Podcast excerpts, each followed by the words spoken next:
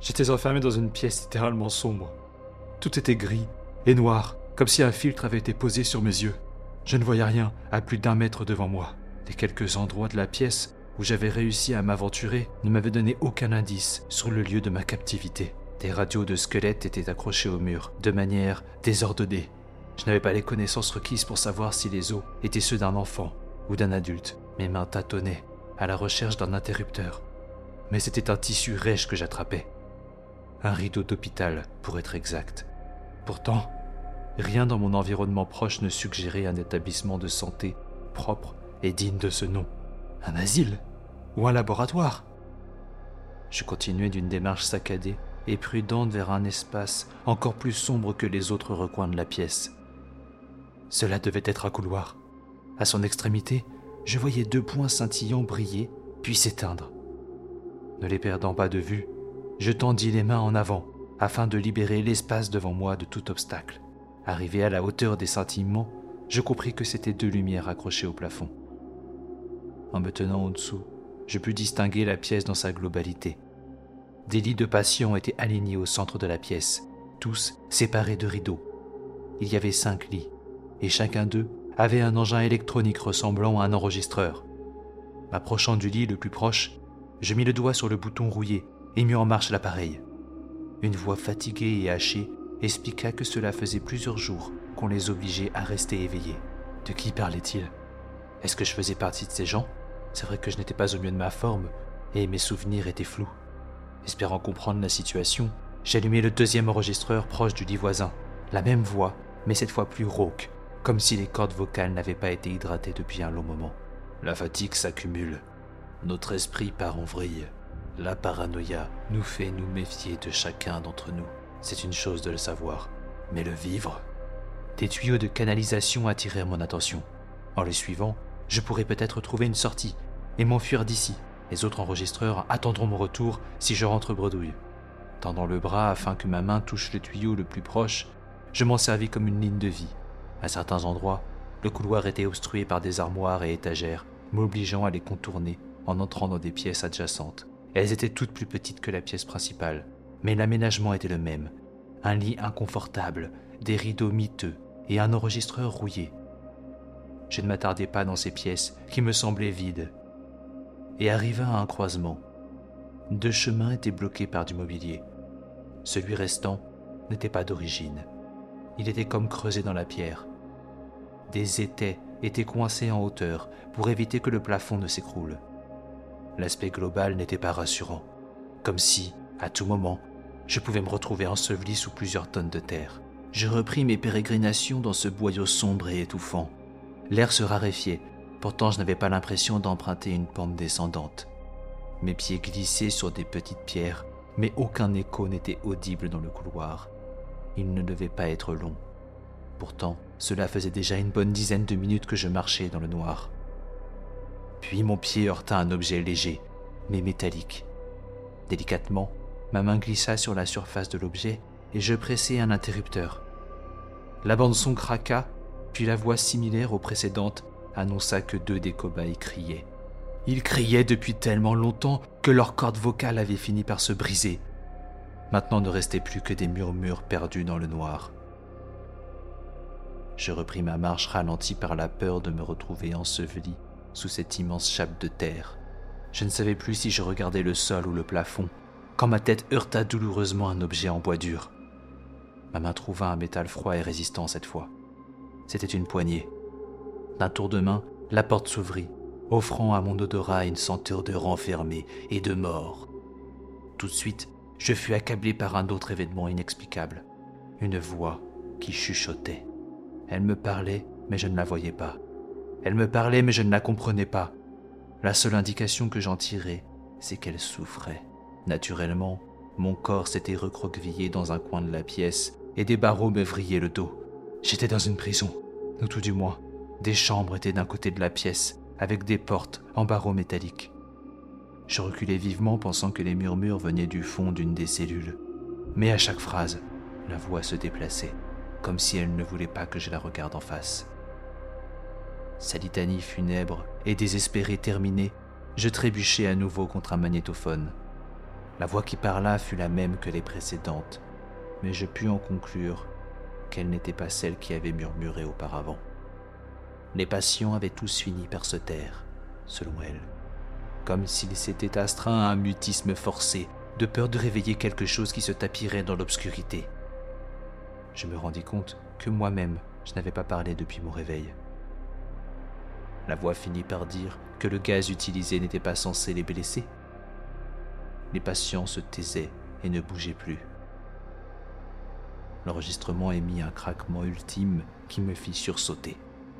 Cette fois, l'écho du fracas résonna dans une direction distincte. Mon sixième sens m'avait dit qu'il y avait peut-être une sortie par là-bas. Une main devant mon visage et une autre devant moi, je pris une allure plus soutenue, quitte à me blesser. Je voulais sortir d'ici. Je suivais l'écho comme une lumière au bout du tunnel. Mon instinct me força à m'arrêter. Heureusement, car c'était un mur qui se présenta face à moi, un mur troué par des canalisations d'un diamètre suffisant pour laisser passer un homme. Des écoutilles fermaient les ouvertures et chaque tuyau était accompagné d'une valve. Même si j'avais voulu les ouvrir, l'état de rouille des engrenages ne m'aurait pas permis de les faire bouger d'un millimètre. C'est à ce moment-là que je pris conscience de la faiblesse de mon corps.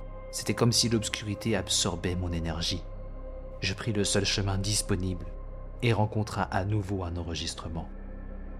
La tonalité de la voix me fit comme une décharge électrique. Je fus presque à nouveau lucide.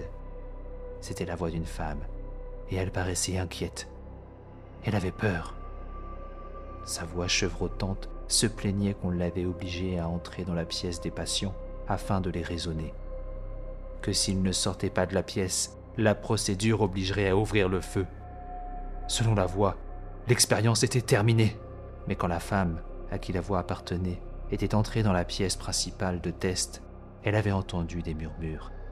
Et ces murmures disaient ⁇ Nous ne voulons pas être libérés ⁇ Quand la bonne audio se termina, une explosion se fit entendre dans mon dos. Les écoutilles des tuyaux avaient sauté et une fumée de couleur grisâtre s'en échappait. Il fallait que je sorte d'ici. Je revins sur mes pas et en passant devant les tuyaux, j'entendis clairement un grincement de dents. Pétrifié par l'urgence de m'enfuir et intrigué par ce bruit, je penchai légèrement la tête. Au fond d'un des tuyaux, je vis un scintillement similaire à la lumière du plafond, sauf que cette fois, elle cligna. Inspirant bruyamment, mes yeux firent le tour de la pièce, à la recherche d'une sortie. Étonnamment, la fumée rendait la pièce beaucoup plus lumineuse, et je pus voir une porte cachée dans un angle. À mesure que je m'avançais vers elle, la voix de la femme se fit entendre à nouveau, de tous les côtés à la fois. Elle délirait elle aussi, racontant que les docteurs essayaient de remettre les organes des patients à leur place, que ces derniers les avaient enlevés eux-mêmes avec leurs propres doigts. Mais cela n'avait plus aucune importance, car ils ne semblaient pas en avoir besoin. Les cadavres des patients souriaient et suivaient la femme du regard, alors qu'ils étaient allongés sur la table d'opération. Je fuyais. Je passais devant des cellules totalement différentes. Une grande hauteur sous plafond, des vitres à la place des murs et des portes. Ces pièces étaient des sas d'observation. Mais les vitres, elles étaient brisées. Les choses qui étaient observées et retenues ici auparavant étaient sorties. Les murmures étaient maintenant omniprésents, tout comme le gaz. La voix de la femme, de l'homme, s'était mêlée au chuchotement décharné. Je me repliai dans un coin d'une cellule instinctivement, sûrement là où j'avais dû être étudié.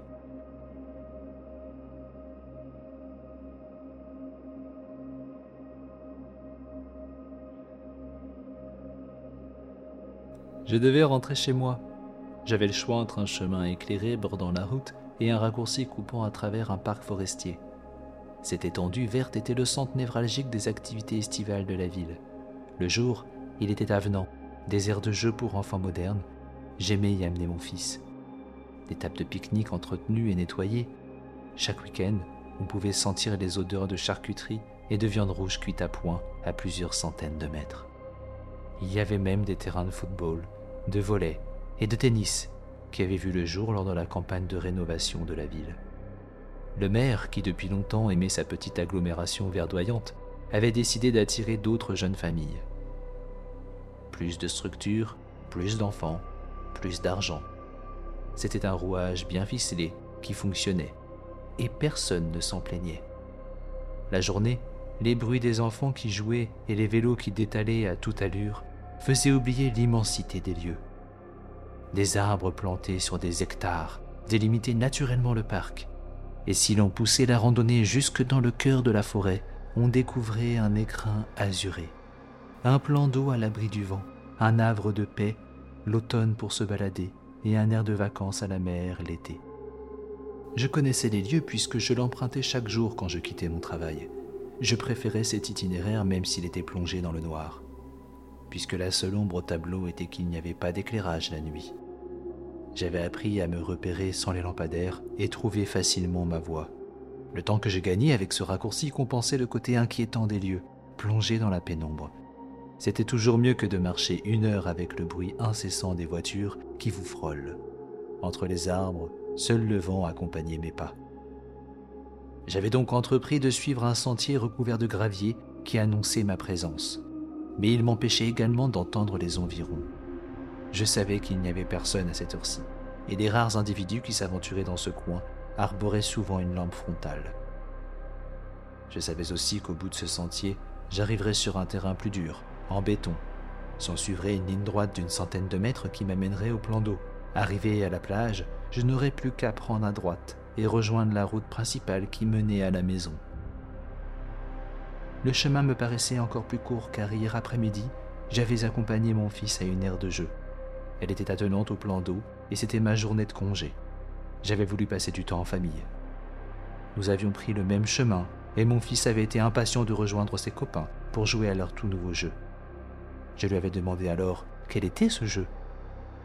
Il m'avait expliqué qu'un élève était arrivé à l'école et que la maîtresse avait voulu faire découvrir un jeu auquel ce nouvel arrivant jouait dans son pays. Ils s'étaient tous tellement amusés qu'ils s'étaient donné rendez-vous au parc pour refaire une partie. Je les avais donc observés jouer à une sorte de chat perché, mais où on ne devait pas se protéger en hauteur, mais dans les ombres. Je n'avais pas compris la subtilité, mais le plus important était que mon fils s'amuse. Au bout d'une heure, ils quémandaient de l'eau à leurs parents tellement ils avaient couru. J'avais dit à mon fils qu'il était temps de rentrer, et celui-ci m'avait dit Ton ombre est à moi, j'ai gagné. Je m'étais retourné et déjà il courait sur le sentier, son énergie toute retrouvée. Mes souvenirs s'évaporèrent quand une lumière éblouissante me fit dévier de mon chemin. Elle passa à mes côtés à vive allure. Excusez-moi, monsieur. C'était un coureur. J'arrêtai donc de rêvasser et continua mon chemin.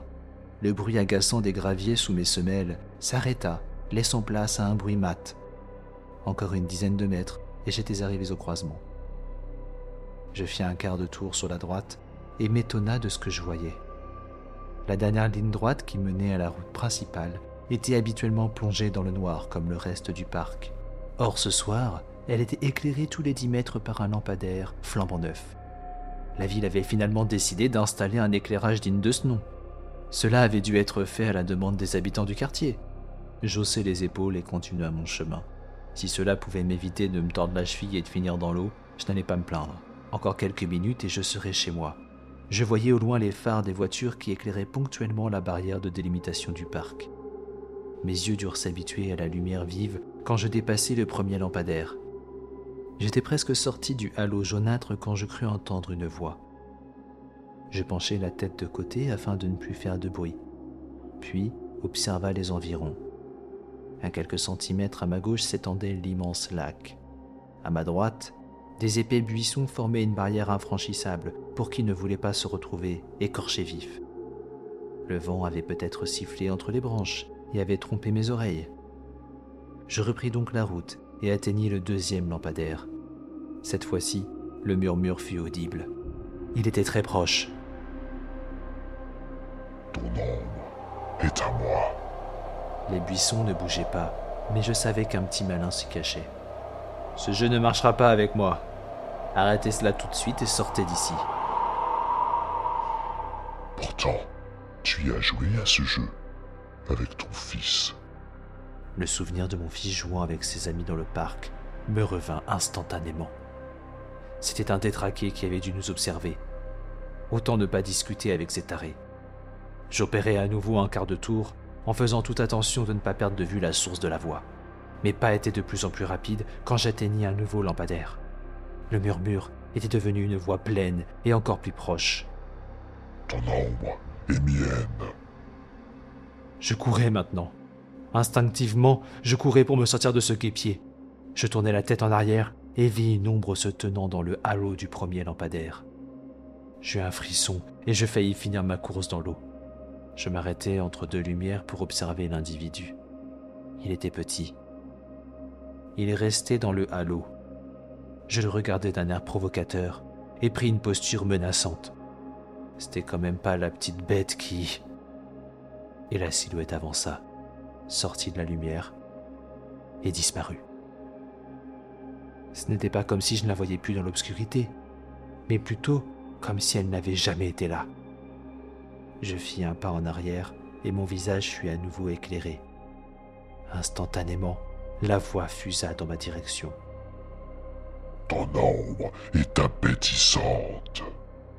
Elle était grondante, et elle venait de là où la silhouette avait disparu.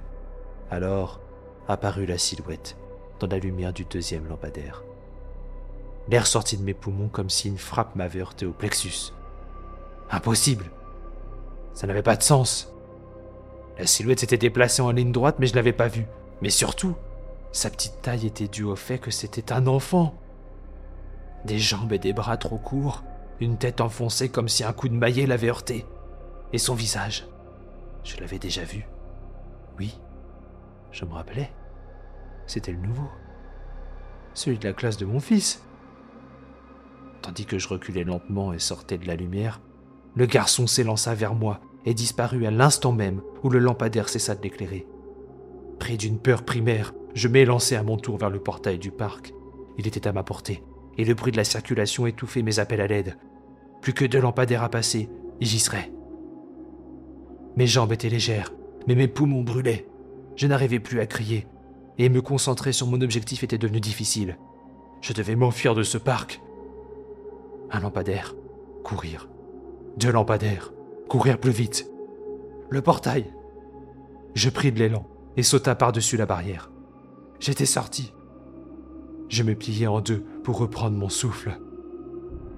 Il n'y avait pas de voiture aux alentours, mais la route principale était rassurante. Je relevai la tête et me tourna vers le parc. Les lampadaires étaient encore là, mais plus aucune trace du garçon harceleur. Ton ombre est à moi. J'ai gagné. Mon corps se figea au bruit de la voix. Elle était juste derrière moi. Elle jubilait comme un enfant devant un goûter d'anniversaire, mais un goûter d'anniversaire sale et humain. Je me rendis compte alors que dans la précipitation, j'avais atterri dans le halo fatigué d'un lampadaire clignotant. Ma tête eut du mal à se tourner pour voir derrière moi. À chaque éclair de lumière, je distinguais le dos du garçon collé à l'arrière de mes jambes. Il se léchait les doigts. Rien de mieux qu'une ombre de début soirée. Elle transpire de peur. Alors je vis sous la lumière stroboscopique que mon ombre avait disparu.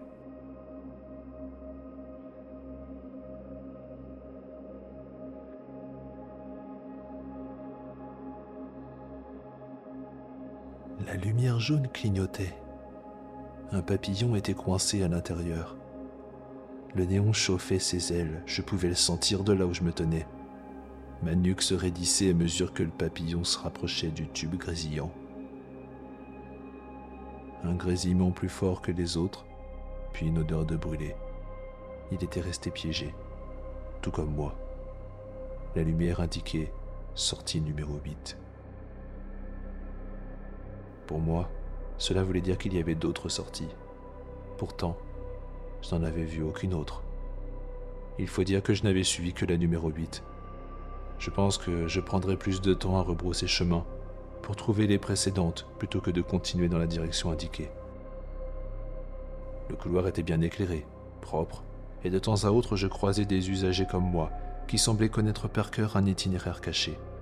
Quand un homme me croisa vêtu de sa chemise blanche de banquier, je voulus lui demander mon chemin, mais il continua de marcher sans remarquer ma présence. Le panneau sur le mur de gauche indiquait que la sortie 8 était la plus proche en cas d'incident.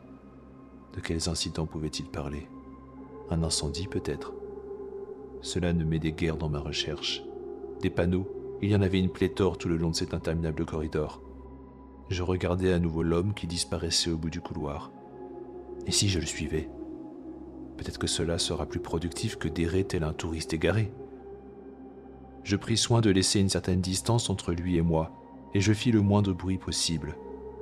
Il marchait de façon déterminée, puis il s'arrêta au milieu du couloir.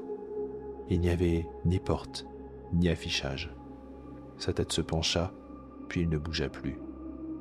J'analysai la situation et me trouva tout d'un coup ridicule. J'avais sûrement fait peur à cette personne qui avait dû entendre mes pas. Je vins à sa rencontre en prenant garde de ne pas être plus effrayant que la situation ne l'était déjà. Je voulais ouvrir la bouche pour m'excuser, mais il ne m'avait toujours pas remarqué.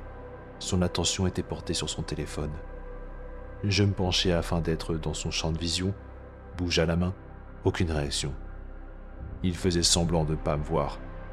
Je soupirai et repartis par là d'où je venais. Je devrais me débrouiller seul donc. Je pouvais comprendre que mon attitude pouvait faire fuir les autres usagers. Le panneau jaune me nargua quand j'arriva en dessous. Bizarrement, le papillon était toujours là. Je tournai la tête sur la gauche. Il n'y avait plus de panneau. Je regardais à droite. Le panneau avait changé de place et l'écriteau n'était plus le même. En cas d'anomalie, dirigez-vous vers la sortie 8. Mais de quelle anomalie parle-t-il? Un incendie? J'allais reprendre ma route vers la sortie quand au bout du couloir un homme approcha. Il portait une chemise blanche et avait un téléphone dans la main. Plus nous nous rapprochions, plus son visage m'était familier. Oui, c'était l'homme au téléphone qui m'avait ignoré. Comment pouvait-il être là alors que je venais de le laisser derrière moi? Il devait y avoir un autre chemin, un raccourci que je n'avais pas vu. Impossible. Il n'y avait qu'un seul couloir. Ça n'avait pas de sens. L'homme passa à côté de moi sans me remarquer, puis s'arrêta au bout du couloir pour regarder son téléphone. C'était maintenant lui qui avait un comportement suspect. J'avais perdu assez de temps dans ce couloir, il fallait que j'avance. J'abandonnai cet individu pour suivre la direction de la sortie 8. Le chemin faisait une coudée sur la gauche au bout de 10 mètres avant de tourner à nouveau à droite. Un nouveau panneau jaune indiquait la sortie 8. J'étais donc sur le bon chemin. En passant en dessous, je remarquai le même écriteau sur la gauche qui m'enjoignait à sortir en cas d'anomalie. Je continuais sur mon élan tout en vérifiant l'heure sur mon téléphone. Je marchais, tournais à gauche, puis à droite, le panneau sortie 8, l'écriteau, puis à nouveau à gauche, à droite, le panneau sortie 8, l'écriteau. La sensation de déjà-vu était bien réelle. Est-ce que je tournais en rond? Puis un bruit de pas se fit entendre devant moi. L'homme à la chemise blanche approchait. Il marchait. Quelque chose avait changé. C'était la même personne, ce qui était impossible, mais la différence que je notais frôlait la folie. Quand il passa à côté de moi, une ombre tomba et le sol se mit à trembler. C'était un géant. Sa taille atteignait au moins les 2 mètres 80. Pourtant la perspective du couloir était la même. Je n'avais noté aucun changement dans la structure des murs ou du plafond. Quand sa marche inexorable s'arrêta un peu plus loin, il regarda son téléphone et resta là, stoïque. Mon regard rempli d'incompréhension chercha un repère familier afin de m'ancrer dans la réalité. L'écriteau apparut dans mon champ de vision. En cas d'anomalie, fuyez vers la sortie 8. Le message n'était plus le même et n'était pas rassurant du tout. Je pris mon courage à deux mains, puis tournai le dos au géant pour continuer. À gauche, puis à droite, le même panneau. À nouveau à gauche, puis à droite, ça n'avait aucun sens. J'étais perdu. Les murs étaient maintenant recouverts d'écriteaux qui scandaient. Anomalie. Anomalie. Anomalie. Je n'allais nulle part dans tous les sens du terme. Je devais reprendre mes esprits. Si avancer ne m'aidait pas à sortir, alors reculer le ferait peut-être. Évidemment. Je devais revenir sur mes pas. Je devais me calmer. Je courus donc dans l'autre direction, croisa le géant, puis me retrouva à nouveau sous le panneau jaune. Sur le mur de gauche, l'écriteau indiquait à nouveau En cas d'anomalie, dirigez-vous vers la sortie 8. Non, ce n'était pas la bonne façon. J'étais à nouveau revenu à mon point de départ. L'écriteau attira mon attention. Je ne l'avais pas correctement lu. Je devais me diriger vers la sortie 8 en cas d'anomalie, et non pas en cas de situation normale. C'était délirant, mais c'était la seule solution qui s'offrait à moi. J'analysais donc le couloir. Le géant avait disparu. Mon environnement proche me semblait normal. Je devais donc me diriger à l'opposé de la sortie 8. Je pris le chemin qu'avait pris l'homme à la chemise blanche et remarqua au détour d'un couloir un nouvel écriteau. Vous êtes à la sortie 1. J'avais donc avancé. Cela avait-il marché? Il était encore trop tôt pour le savoir. Je pris donc le temps de visualiser mon environnement et décider de la direction à prendre. Toujours pas d'anomalie. Je rebroussais un nouveau chemin. Ma stratégie semblait payer, car je voyais grâce au panneau que j'étais actuellement à la sortie 3. J'avais repris confiance en moi, mais comme un cheveu tombant dans la soupe, l'homme à la chemise blanche réapparut. Mais sa démarche était trop rapide. Quelque chose n'allait pas. Quelque chose autour de lui vrillait. C'était comme si un floutage avait été appliqué sur les bords de son corps. C'était clairement une anomalie. Je devais cette fois me diriger vers la sortie 8, mais cela impliquait de passer à côté de l'homme. Je pris mon courage à deux mains, enfin ce qu'il en restait, et baissa la tête afin de ne pas croiser son regard. L'air se mit à vibrer autour de moi alors que je croisais l'individu. Sans le fixer, je sus qu'il me regardait. Cette fois, son attention était totalement portée sur moi. Le mécanisme biologique qui force le regard des gens à se croiser était à l'œuvre, et je dus user de toute ma volonté pour ne pas céder. Encore une dizaine de pas et enfin, le bourdonnement cessa. J'étais passé. Le panneau indiquait sortie 4. J'avais cassé la machine. Je pouvais sortir d'ici.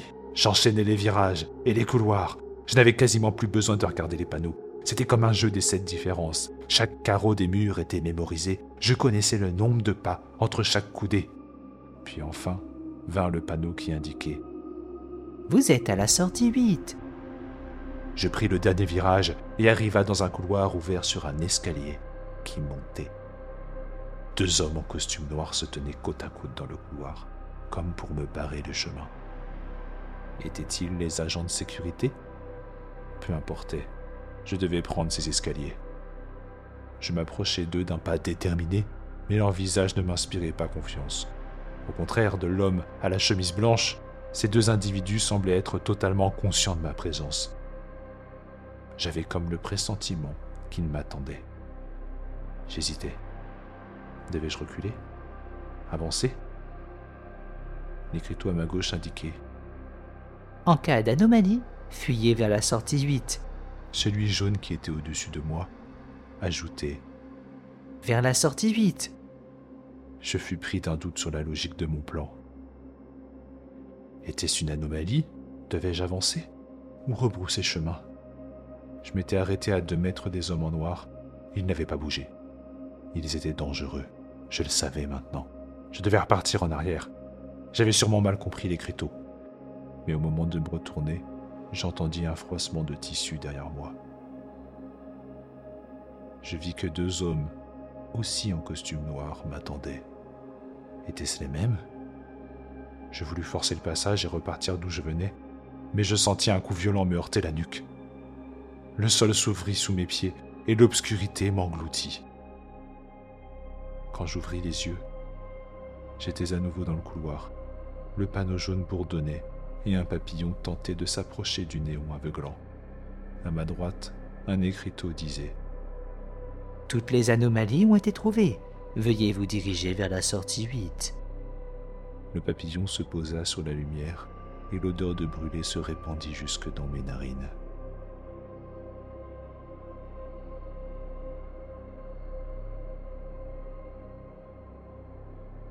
La caméra s'allume.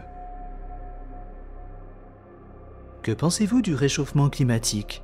Certaines personnes y croient, tandis que d'autres non. Quoi qu'on en dise, la pollution est néfaste pour l'homme et l'environnement. Mais comment agit-elle vraiment sur nos organismes, sur la biosphère, sur notre vie? Aujourd'hui, nous allons essayer d'en apprendre un peu plus sur... Mince. C'est quoi, c'est quoi déjà la suite? J'étais le caméraman. Ce n'était pas mon job de savoir cela. J'avais penché la tête de côté et avait répondu par haussement d'épaule. Laisse tomber. J'ai besoin de faire une pause de toute façon. Mais on vient juste de commencer. Je sais, Patrick. Je me sens pas très bien. Tu peux aller me chercher de l'eau, s'il te plaît, dans le van, là, le temps que je me prépare? Son regard en disait long sur l'image qu'elle avait de moi. Je me dirigeais tout de même vers la place de parking, laissant seul Gabi le long du fleuve communal. Nous nous étions éloignés de la route principale pour filmer notre plan d'introduction, et notre véhicule était situé à l'opposé. Je fis donc le tour des pâtés de maison pour finalement arriver devant le vieux van qui nous servait de stockage. La chaîne régionale qui nous embauchait n'avait aucun budget, et la caméra que j'utilisais devait avoir au moins 10 ans. De ma main libre, je fis coulisser la porte latérale et sortis une bouteille d'eau de derrière un carton déchiré. Le reportage qu'on devait tourner ne m'inspirait pas du tout. Je m'étais formé dans une école plutôt fréquentée et fis quelques tournages sur des événements sportifs de grande envergure. Mon ambition et ma carrière avaient été stoppées net lors d'un licenciement économique qui m'avait renvoyé dans ma ville natale. Quelques mois épluchés les offres d'emploi me firent abandonner l'espoir de retrouver un poste à la hauteur de mon talent. Je m'étais donc résigné et me retrouvais à faire des faits divers et des reportages dignes d'un hebdomadaire universitaire. Je revins sur mes pas et remarquai une voiture qui bloquait l'unique sortie du parking. Elle n'était pas là quand j'étais passé pour la première fois. À vrai dire, il n'y avait aucune autre voiture dans ce parking, à part notre vieux Cajot. Je m'avançai lentement par derrière et coupa la caméra afin de demander gentiment au conducteur de laisser la voie libre.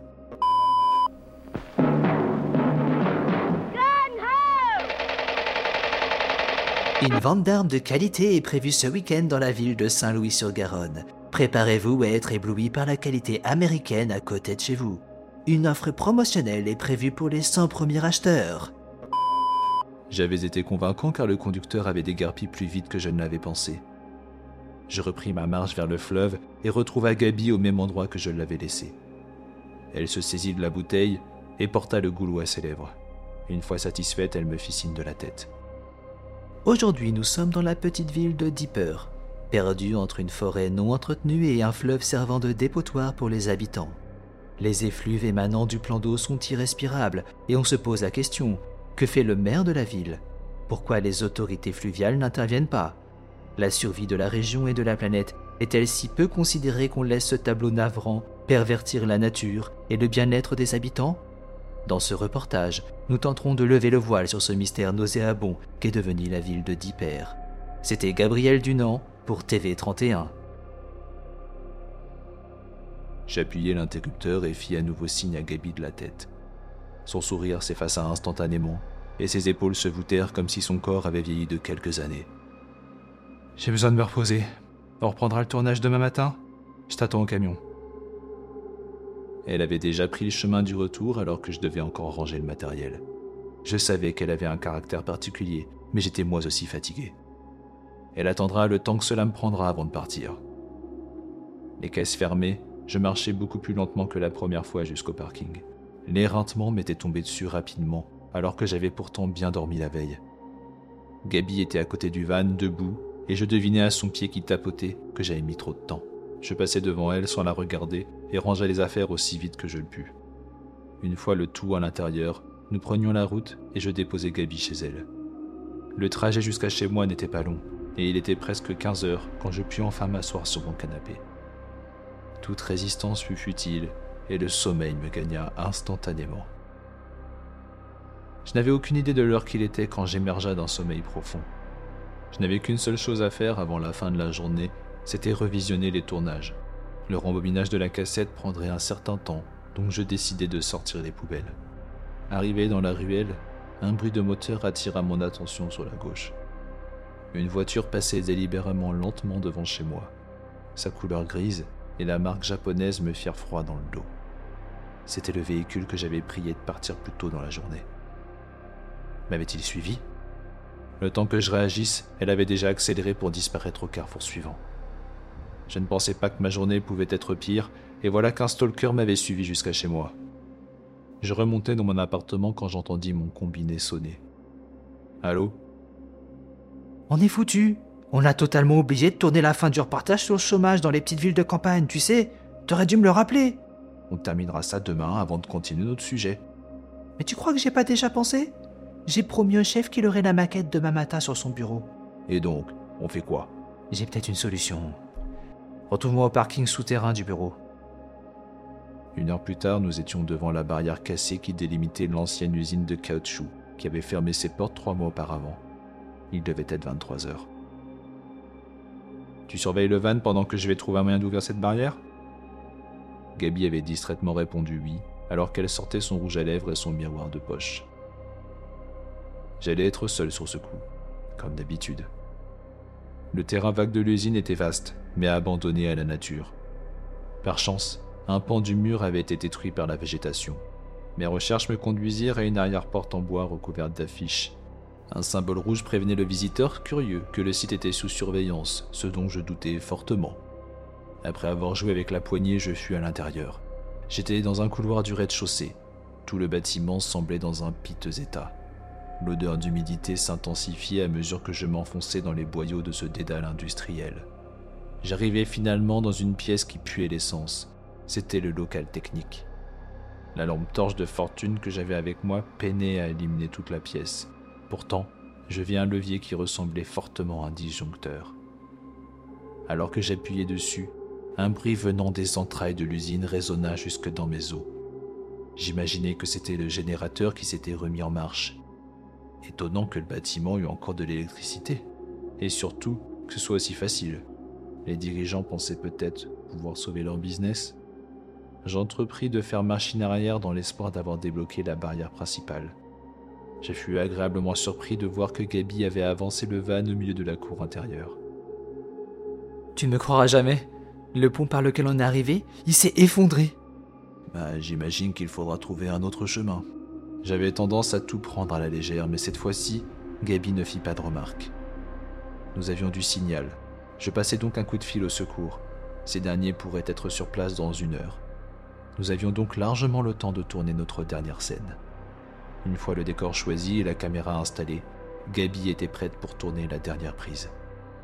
Nous sommes de retour dans la ville de Dieper, qui a connu récemment un malheureux incident.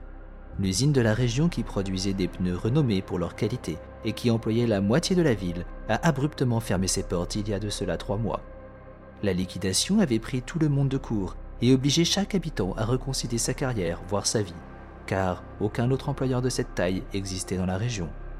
Les commerces locaux ont aussi payé le prix de cette fermeture inexpliquée, et la situation nous rappelle l'importance de garder et d'entretenir un tissu social et économique solide dans les villes isolées de notre pays.